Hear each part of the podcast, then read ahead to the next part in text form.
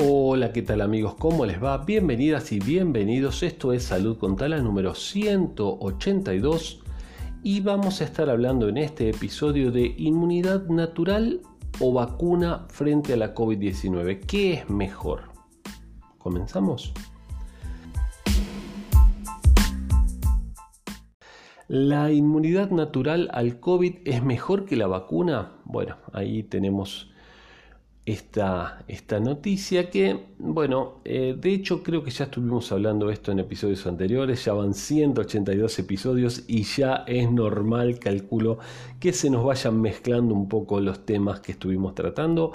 Igual les digo, cada uno tiene información interesante porque no es simplemente que leemos una noticia, sino que agregamos información, la, la hacemos fácil de entender, es un poco la idea de este podcast y la idea que tenemos desde el Instituto Taladriz con nuestros cursos, ¿sí?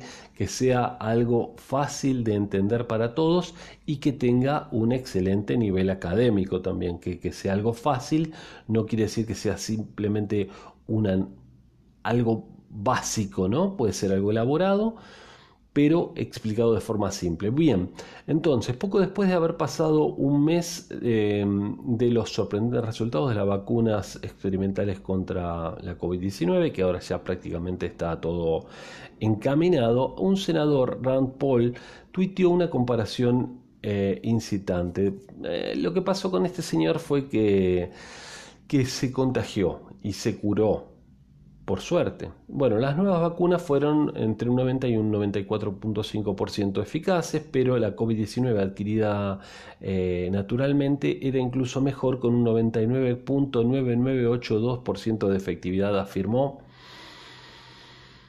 esta persona con pocos conocimientos. Ustedes saben que en el fondo internamente estoy queriendo decir, no lo voy a decir, no lo voy a decir. Esta persona con pocos conocimientos sobre este tema. Eso es lo que voy a decir. Fíjense cómo estoy ahí muy moderado. ¿eh? Bueno, este senador republicano, no me extraña que sea republicano, eh, todo bien, todo bien, pero digo, estaba, estaba hasta hace poco tiempo eh, el, el, presidente de los Estados Unidos con su, con su noción muy elemental, eh, muy básica respecto a si había que usar barbijo, la hidroxicloroquina, que inyectarse la bandina y las cosas fuera de lugar que dijo Trump y bueno, eh, obviamente un republicano también. Eh, por eso digo, bueno, nada, pero podía haber sido cualquiera. La cuestión es que este hombre está muy desinformado y dice, bueno, este senador republicano, republicano del estado de Kentucky es una de las muchas personas que, harta de, eh, de las cuarentenas y las pérdidas económicas, ha exaltado, fíjense, esto ya duele leerlo, ¿eh? ha exaltado los beneficios de contraer coronavirus. El senador fue diagnosticado con la enfermedad este año y ha alegado que sobrevivir a un episodio de COVID-19 ofrece una mayor protección y supone menos riesgos que vacunarse. El problema con esta lógica es que es difícil predecir quién saldrá ileso de una infección, dice una inmunóloga de la Universidad de Toronto, Canadá.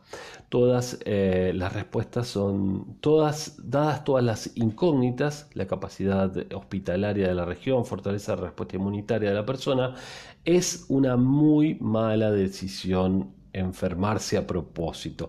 Parece mentira, pero hay gente que así lo piensa. ¿eh? La principal ventaja de una vacuna es que es predecible y segura. Yo sé cuáles pueden ser los efectos adversos. Un poco de fiebre, un poco de dolor de cabeza, en algunos casos muy, muy, muy eh, difícil, muy, muy estadísticamente muy bajo, alguna reacción alérgica importante y en algún caso insignificativo desde lo estadístico podrá producir la muerte, tal vez, y anda a decirle al familiar de esa persona que le produjo la muerte que estadísticamente no es, eh, no es significativo. Claro, pero dice, pero justo me tocó a mí. Sí, pero son como las posibilidades de ganarse la lotería. ¿A quién le toca? A uno de millones. Bueno, entonces, como siempre decimos en salud, la ecuación riesgo-beneficio. El riesgo de vacunarse es infinitamente menor al riesgo de contraer la enfermedad. ¿sí? Entonces, ¿Qué produce mayor respuesta inmunitaria? Eh, ¿La infección natural o adquirida por la vacuna? La respuesta corta es no lo sabemos. Las vacunas contra el COVID han prevenido enfermedades de forma previsible y son una apuesta mucho más segura, dijeron los expertos. Las vacunas para algunos patógenos como bacterias neumocócicas inducen una inmunidad eh, inducen una mejor inmunidad que la natural. La evidencia preliminar sugiere que las vacunas contra el COVID-19 podrían estar en esta categoría.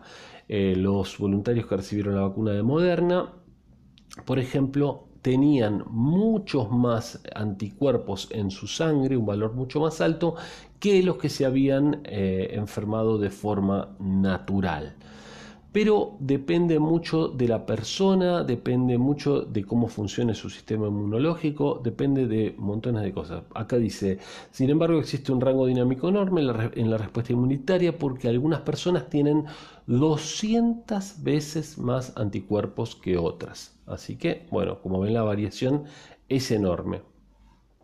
En las personas que solo padecen enfermedad leve, la protección inmunitaria para prevenir una segunda infección se puede esperar eh, unos meses, unos pocos meses. Estuvimos hablando en episodios anteriores, algunos dicen siete meses, algunos dicen cinco meses. Bueno, eh, entonces, acá por ejemplo se plantea una pregunta, soy joven, sano y bajo riesgo de contraer COVID grave, ¿por qué no arriesgarme en lugar de ponerme una vacuna de forma apresurada? Los expertos dieron una respuesta unánime.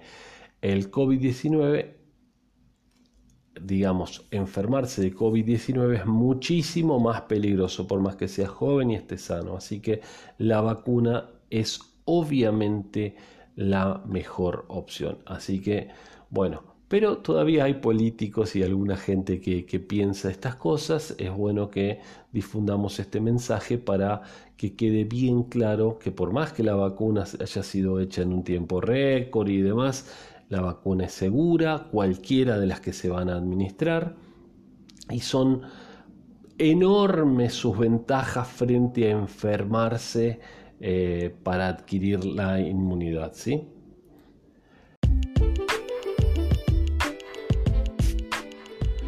Amigas, amigos, espero que les haya gustado este breve episodio y como siempre eh, nos escuchamos en el día de mañana. Soy Sergio Taladriz farmacéutico, fundador y director del Instituto Taladriz. Les dejo nuestra página web www.institutotaladriz.com si quieren ahí mirar un poco nuestros cursos y demás y nos pueden seguir por supuesto en las redes sociales, nos encantaría que, que lo hicieran. Nos estamos viendo, hasta mañana.